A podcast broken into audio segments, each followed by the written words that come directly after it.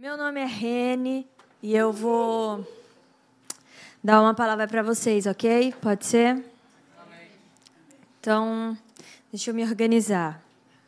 Para eu começar, eu vou começar lendo a Bíblia. Eu fiz um passo a passo para eu não me perder, tá bom? Então, passo número um, ler a Bíblia. Eu vou ler Lucas 10, 38. Então, vamos lá. É na casa de Marta e de Maria. Caminhando Jesus e os seus discípulos chegaram a um povoado, onde certa mulher chamada Marta o recebeu na sua casa. Maria, sua irmã, ficou sentada aos pés do Senhor, ouvindo a sua palavra. Marta, porém, estava ocupada com muito serviço e, aproximando-se dele, perguntou: Senhor, não te importas que a minha irmã tenha me deixado sozinha com o serviço? Diz para ela me ajudar. Respondeu o Senhor: Marta, Marta, você está preocupada e inquieta com muitas coisas, todavia, apenas uma é necessária, e Maria escolheu a boa parte, e essa não lhe será tirada. É... Essa semana eu falei, Timóteo, hoje eu vou dar um aviso na igreja domingo. E ele falou, então prega logo. Eu falei, então tá bom. Aí é, é uma coisa que estava no meu coração há um tempão e eu queria tentar explicar para vocês o que eu tenho pensado e orado e sentido e vivido. Eu queria te convidar a fechar os seus olhos para a gente orar. Deus, nós aquietamos nosso coração. Aliás, nós ordenamos que a nossa mente seja concentrada em você, Deus. Que a minha alma fique quieta agora, em nome de Jesus, para eu ouvir o que você tem para me dizer, Deus. Eu quero receber a tua palavra no meu coração, Deus. Que ela traga fruto, em nome de Jesus. Amém. E, vamos lá, eu vou começar contando uma história. O meu pai e a minha mãe, eles vêm aqui à noite. Eles ficam sentados aqui na frente não sei se vocês conhecem. A história do meu pai é o seguinte: meu pai gosta de contar tudo bem explicado. Então ele começa assim: piada, qualquer coisa, ele começa contando. Existia uma pessoa chamada João. O cabelo dele era meio marrom, dividido de lado, e ele vestia uma blusa com botões. E aí a minha mãe chega sempre e fala: aí ele morreu. Então a minha vida é assim: eu tenho um pai que dá detalhes e a minha mãe que conta o final. Eu puxei para minha mãe, então eu conto logo o final. Sempre. Eu não gosto da enrolação, e aí vem, e aí toda vez que meu pai começa a contar uma piada, eu fico. Já ouvi 30 vezes a mesma piada e eu tenho que esperar o final. Eu não faço igual a minha mãe e conto o final, eu só fico esperando. Então, para mim, sentar e ouvir o Timóteo falar, por exemplo, é uma coisa do céu, que ele demora horas para explicar. Uma coisa que eu resumiria em cinco minutos. Mas tudo bem, Timóteo, é bonito que você fala. As pessoas parecem que gostam. Uma vez a gente cuidou, cuidou não, a gente estava, ficou um tempão com os jovens lá na Barra na nova, na Vibe. É isso. A gente ficou lá um tempão e o Timóteo falava na Vibe.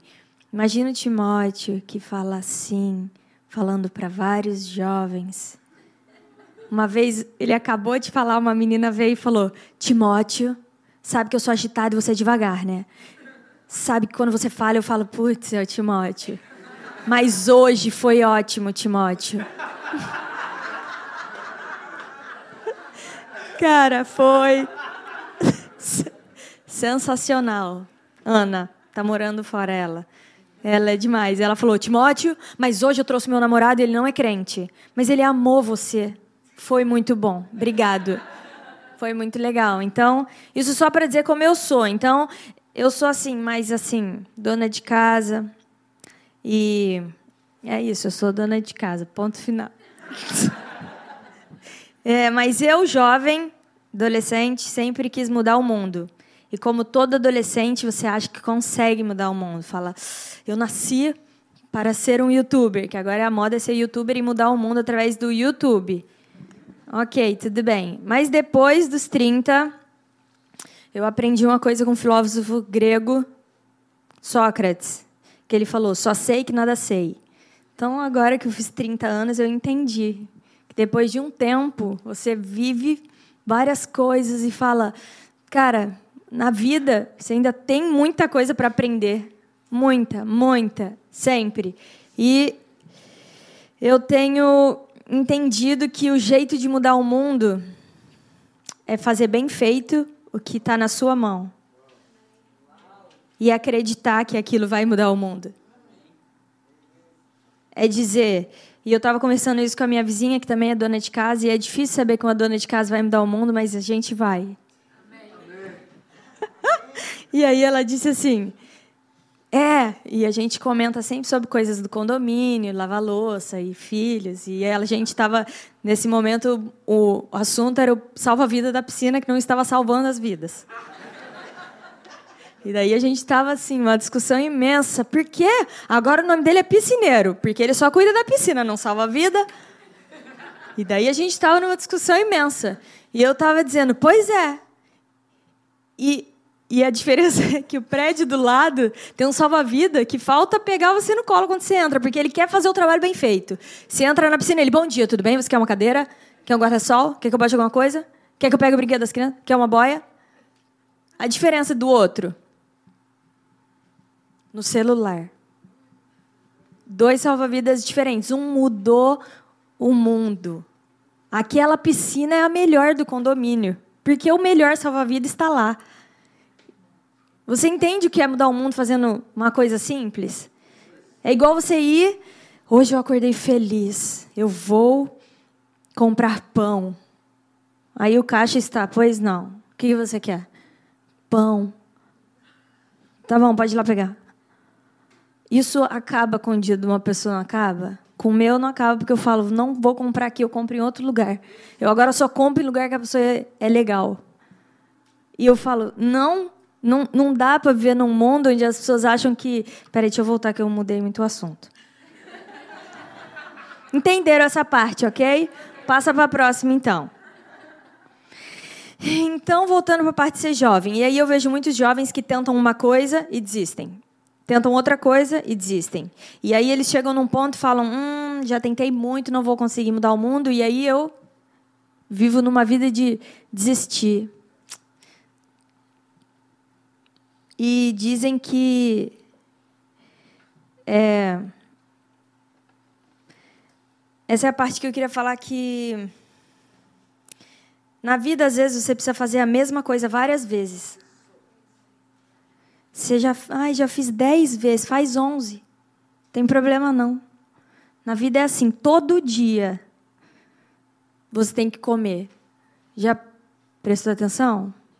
Que não adianta você comer hoje no rodízio, tudo, amanhã você tem que comer de novo. Na vida é assim, não é. Ai, hoje deixa eu pensar, hoje eu vou fazer um montão de coisa, amanhã eu não vou fazer, não existe. Na vida é muitas coisas repetidas todos os dias, todo dia, dormir, acordar, comer, todo dia é igual. E se você ficar enjoado da vida, desculpa, não tem muito o que fazer para viver, é isso aí respirar. Já pensou? Ah, enjoei de respirar esse oxigênio aqui. Estou pensando numa coisa nova. Não tem, é esse mesmo. É esse oxigênio. Então, ponto. Faça de novo e peça força para Deus. Fala, Deus, estou cansado de fazer a mesma coisa muitas vezes. Pede para Deus, Ele te fortalece. Você vai fazer de novo, e de novo, e de novo, e a Bíblia tem um verso que fala: correrão e não se cansarão. Ele vai te renovar. E aqui está na parte que. O que, que tem a ver com a história da Marta e da Maria? Vou chegar lá, peraí. Eu acredito que muda o mundo. Parece muito que eu, como dona de casa, não estou fazendo nada e as pessoas gostam de me consolar dizendo: tá sim, você está lavando louça. Isso é muita coisa. E eu falo, é. É muito glamouroso mesmo lavar louça. Eu me vejo mudando o mundo, varrendo essa casa. Mas existe um motivo porque eu faço o que eu faço, porque eu escolhi fazer o que eu faço. E o motivo é porque eu faço três pessoas. E eu escolhi fazer, em, fazer três pessoas. Eu tenho três filhos. E eu decidi fazer essas três pessoas serem as melhores pessoas do mundo. Se é isso que eu vou fazer, elas vão ser as melhores. E não é eu faço. O motivo porque eu faço nada é porque fazer nada junto com os meus filhos ajuda eles a serem melhores. E se eu ficando em casa fazendo nada, eles vão ser melhores, tudo bem, eu fico do lado dele. Tem gente que tem preguiça de ir para o parquinho. Eu vou para o parquinho há 13 anos da minha vida. O Timóteo até acha que é legal ir para o parquinho. Que outro dia ele falou: Você veio no cinema à noite com as suas amigas? Você passou o dia no parquinho com elas. Eu falo, parece até que eu estava no escorrega, no balanço. Vai, me empurra você! Não, não, não estava no parquinho brincando. Meu momento no parquinho é trabalho. Tô ali sentado olhando aquele monte de criança. Não desce, volta. Não, calma, pronto, é trabalho. É que é difícil entender esse tipo de trabalho, mas é o meu trabalho. Principalmente porque eu não ganho dinheiro para fazer isso. É de graça. Mas tudo bem, eu estou fazendo dessas crianças pessoas melhores. Eu quero voltar na história de Marta e Maria. Pronto. Sempre achei errado o jeito que todo mundo conta essa história. Principalmente porque Marta estava cuidando da casa. E é o que eu faço. E aí as pessoas falam, porque Marta estava cuidando muito da casa. Como se fosse uma coisa errada a se fazer. E aqui fala que é o motivo, no verso 40 fala o seguinte: Marta, Marta, você está ocupada com muito serviço. E tem outra versão que fala o seguinte: Marta, você está ansiosa e inquieta. Na verdade, não era ela fazer as coisas, era o motivo porque ela estava fazendo as coisas. Ela estava correndo de um lado para o outro porque ela não estava em paz. As pessoas confundem aqui. Ai, porque não é. Tá vendo? Tem uma hora que não é para fazer. Eu eu concordo que tem uma hora que não é para fazer, mas é o motivo por que ela estava fazendo. Jesus chegou e ela ficou ansiosa, falou: "Ai, meu Deus, Jesus". Jesus devia andar em bonde, né? Sabe aquelas pessoas que leva, vou lá na sua casa, eu mais 30. Eu já pulei pro final, você tá vendo? Eu puxei para minha mãe muito, eu ia fazer essa piada só no final, agora já era. Tudo bem, vamos voltar para cá. É, você vive para Jesus. É uma outra história que eu queria contar, que uma vez Timóteo pregou na igreja e falou assim, é, falando sobre você viver para Jesus. Amanda estava, eu acho, que falou para as crianças na geração nova. É, que na nossa vida você tem que escolher, você vive, ou você vive para o trabalho, ou você vive para isso, ou você vive para aquilo, ou você vive para Jesus. E aí, acabou a pregação, foi muito bom esse dia. Aí veio uma menina do meu lado e disse: Rene, lindo que o Timóteo falou. Você vive para quê? Para seus filhos, né? E daí eu disse: Cara, eu acho que eu vivo para Jesus. E daí ela falou: Sério? Eu sempre achei que você vivesse para os seus filhos. E aí eu fiquei para casa, fui para casa pensando e voltei, falei: "Não, não, não, não". E aqui tá a coisa que eu queria dizer, a parada eu ia dizer, é, quando você vive por uma coisa, que não é para Jesus, isso te traz frustração, inquietação e ansiedade e desespero. Eu pensei em uma pessoa que vive para o filho. É aquela pessoa que embrulha o filho no papel bolha, plástico bolha. Essa pessoa vive para o filho. Ai, meu Deus, meu filho, meu filho. Ai, se ele cair, ai, meu Deus, eu me...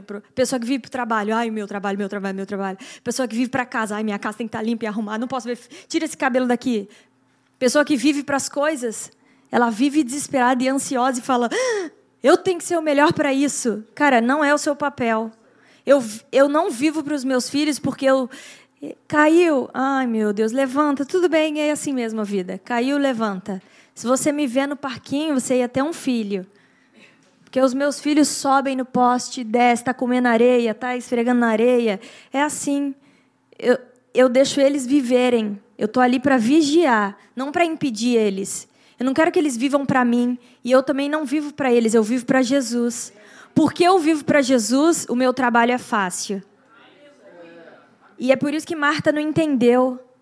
Marta não estava vivendo para Jesus, ela estava vivendo para arrumar a casa. Eu tenho que ter a casa mais linda para ganhar na competição. Ela deve ter pensado que Jesus ia dar uma estrelinha para ela. Enfim, Maria. Maria é a irmã de Marta, entendeu. E ela queria viver para Jesus. Existe uma linha bem tênue. Eu ia falar, é bonita essa palavra, eu até escrevi ela aqui. Pesquisei como escreve. Existe uma linha tênue entre fazer nada e ser largado. Porque tem gente que fala, é, é, não tem que fazer nada, tem que ficar no pé de Jesus. Cara, desculpa, mas eu acho que Maria estava no pé de Jesus, preocupada em agradar Jesus, sabe? Ela devia estar do lado de Jesus assim: o que será que Jesus quer? Jesus fala que eu tô aqui para te ouvir, eu tô aqui para viver para você, Jesus. Não quer dizer que ela estava largada, dormindo, assim, fazendo. Sabe? As pessoas entendem, acham que é ser largado. Não é ser largado. Também não é ser agitado equilíbrio. E esse equilíbrio chama fé. Quando você vive pela fé, parece que está vivendo à toa, não parece? Essa pessoa parece que vive na mundo da lua, você é uma pessoa muito de fé. As pessoas dizem assim: não, não, não, não. O que eu estou fazendo agora, isso é viver pela fé. Fé é certeza do futuro agora. Fé é certeza de que hoje eu estou acreditando que lá na frente vai dar certo. Mas não é porque eu estou fazendo, é porque eu tenho fé. Essa é a diferença. Não é porque eu estou fazendo uma coisa muito especial que lá na frente vai acontecer. É porque eu estou acreditando que Jesus é a resposta para o que eu estou passando.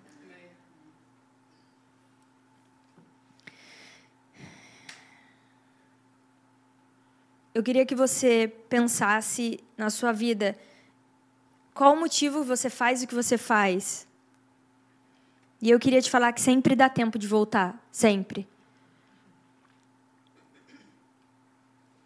É... Tem gente que desiste e tem gente que fala: não, eu vou continuar fazendo assim mesmo porque eu sempre fiz assim. Mas Deus é o Deus do tempo. Deus tem poder de restaurar as coisas. É difícil da gente entender, eu sei. Deus é um Deus eterno. A gente não entende isso. Porque ele vive, viveu, vai. Entende? Não, não dá para entender, porque uma hora a sua vida vai acabar e a minha também, mas na verdade não vai, porque a gente é eterno junto com ele. Tá vendo como não dá para entender? Não é uma coisa que se entende aqui, é que se vive aqui. Deus é eterno, Deus tem poder de restaurar. Se você perdeu tempo na sua vida, Deus tem o poder de falar: peraí, vou restituir esse tempo. Deus tem esse poder. Ele tem esse poder. Se apegue na orientação que Deus vai te dar. Se você viveu muito tempo da sua vida e se você tem pensado, cara, eu estou perdendo o meu tempo, se apegue na verdade de que Deus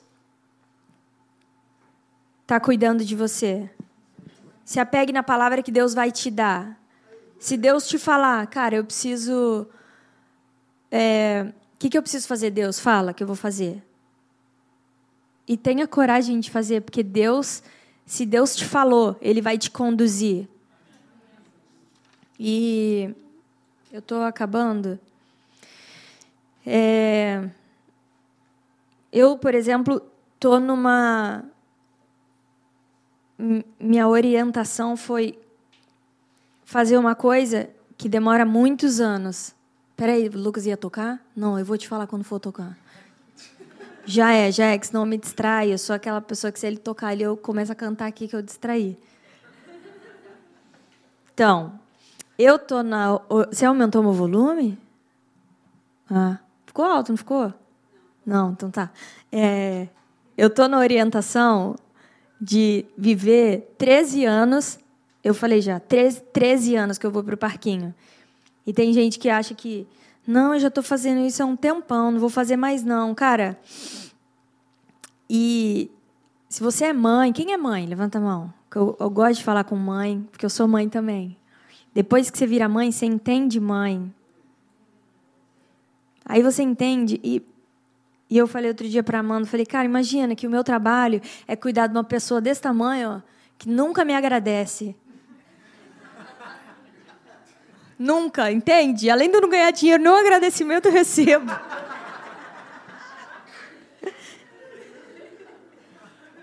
E, cara, tudo bem. Você imagina, tem um monte de bebê no berçário. Eu queria te. Se você não conhece criança, bebê, vai lá no berçário, por favor, ser voluntário, tá bom? Essa é a sua chance de aprender com uma criança. Você pega aquela criança que não fala, não anda, não mexe. Um amigo nosso dizia: Como que você gosta de bebê? Bebê não faz nada, Rinelli. Eu falei: Eu gosto, ele fica só assim, ó. Só. Mas é muito legal. E aí você pega aquele bebê, você limpa aquele bebê, você lava o bebê, você bota no berço e ele faz o quê? Nada. E aí você faz aquilo quantas vezes? Uns dois anos. Demora dois anos até ele responder o um mínimo com um sorriso, um abraço, mamá, papá. Mas o motivo por que você faz é porque Jesus vai te suprir, entende? Tem uma pessoa nessa igreja que prega esse pano preto. Você já agradeceu ela? Sabe quem é? Diego, olha lá. Vem todo domingo, prega esse pano preto. Vamos agradecer.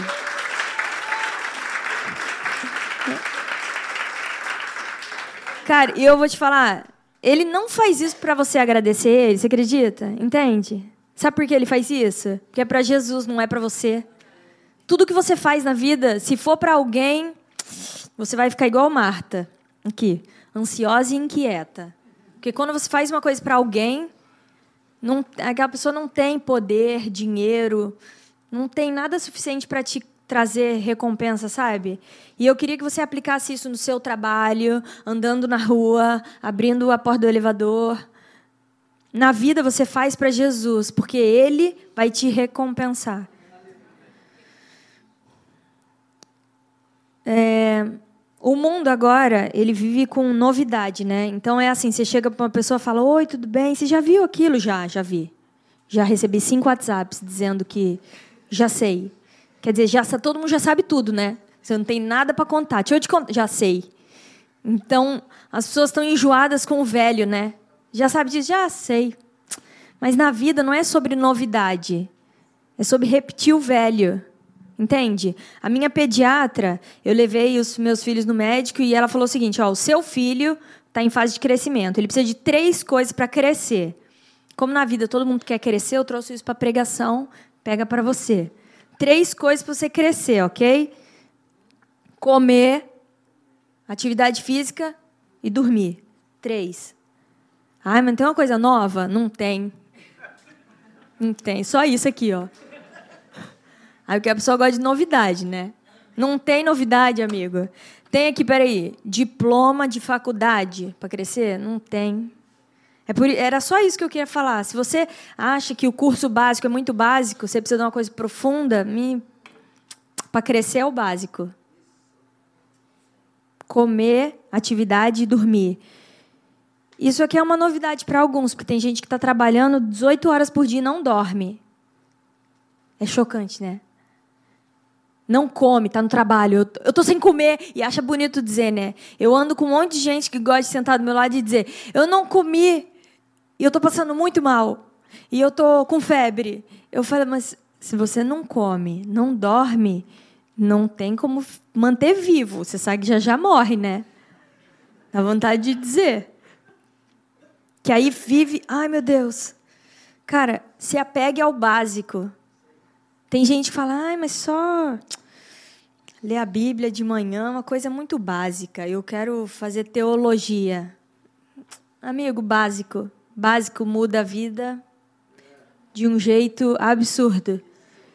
Eu fico impressionada porque eu acho que essa pessoa, eu acho que era assim, assim, os fariseus e o povo que andava perto de Jesus, Jesus devia ser aquele tipo simples, sabe, pessoa simples, que imagina, todo mundo, aquele povo, um milhão de pessoas sentadas para ouvir a pregação de Jesus.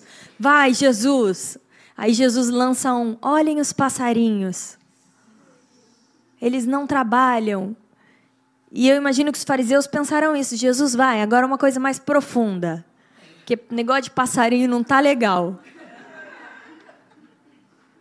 Cara, aprenda com o simples. E, e o simples vai transformar aqui dentro. E é a parte de Maria. Maria escolheu uma coisa simples. Maria deve ter pensado, Marta, a gente já trabalhou, fez pão. Marta deve ter feito igual eu fiz. Quando o pessoal tá chegando em casa, eu penso, ai, vem muita gente. Ah, meu Lucas chegou, Lucas come pra caramba, vou fazer mais outro pão. Aí começou a fazer, aí começou a fazer. Maria falou, Marta, já era, não dá tempo do pão ficar pronto. Senta perto de Jesus que resolve. Aí Maria sentou e falou, se faltar o pão, Jesus vai multiplicar. Entendeu? É esse tipo. Maria não é, não é que Maria não estava preocupada. Maria estava assim: se faltar Jesus, o problema é seu. Ninguém mandou você trazer esse monte de discípulo que come. Entende você entender, entender assim a resposta do que você está passando é Jesus. Eu lembrei do alguém foi no Jô Soares fazendo não sei o quê, acho que era crente. Porque o Jô Soares falou assim: então você é crente, né? Então me fala uma coisa: por que, todo crente acha que Jesus te ama vai. Por que, que crente gosta de dizer Jesus te ama, Jesus te ama, Jesus te ama? E o Jô tava zoando, né? E aí o cara falou: eu não sei, sei lá, nem lembro o que o cara falou, que eu fiquei pensando nisso. Falei: cara, como que. Por que, que o Jô Soares não entendeu que Jesus te ama é a resposta? É simples e básico. Não é revelação profunda e invisível, mas é a resposta. Se você veio aqui hoje esperando uma coisa que vai mudar a sua vida, é isso. Jesus te ama. Então, eu vou pular para o final que fala.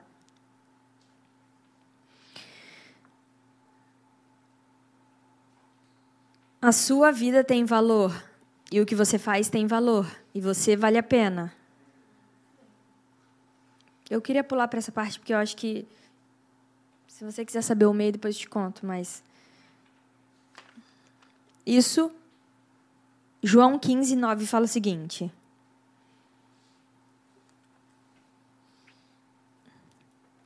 Como o Pai me amou, assim eu amei você. Permaneçam no meu amor. Permaneçam no meu amor. Eu quero que você se firme nessa verdade. O que Maria fez, uma parte que fala assim: Maria escolheu a melhor parte. E em inglês fala uma coisa, em inglês não, aqui na Bíblia fala o seguinte: uma coisa é necessária.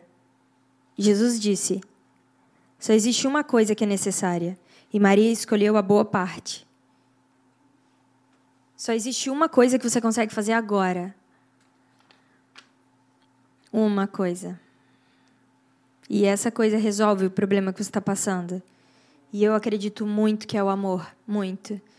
Eu todas as vezes que me derem um microfone para falar e eu tomar o microfone da mão do Timóteo vai ser para dizer isso. O amor é a resposta para o que você está passando. 1 Coríntios 13 fala. E eu acho que eu tenho que ler isso para vocês. Eu queria que você fechasse seus olhos e deixasse isso entrar no seu coração, sabendo que o seu papel é receber e acreditar. Agora passo a mostrar-lhes um caminho ainda mais excelente. Ainda que eu fale a língua dos homens e dos anjos, se eu não tiver amor, serei como um sino que ressoa e como prato que retine. Ainda que eu tenha o dom de profecia e saiba todos os mistérios, todo o conhecimento, tenha fé capaz de mover montanhas, se eu não tiver amor, nada serei. Ainda que eu dê aos pobres tudo o que eu possua, entregue o meu corpo para ser queimado, se eu não tiver amor, nada disso me valerá. O amor é paciente, o amor é bondoso, não se inveja, não se vangloria, não se orgulha, não maltrata, não procura os seus interesses, não se ira facilmente, não guarda rancor. O amor não se alegra com a injustiça, mas se alegra com a verdade. Tudo sofre, tudo crê, tudo espera e tudo suporta. O amor nunca perece. As profecias desaparecerão e a língua cessarão. O conhecimento passará. Em parte conhecemos, em parte profetizamos. Quando vier o que é perfeito, o que é imperfeito desaparecerá. Assim permanecem a fé, a esperança e o amor. E o maior deles é o amor.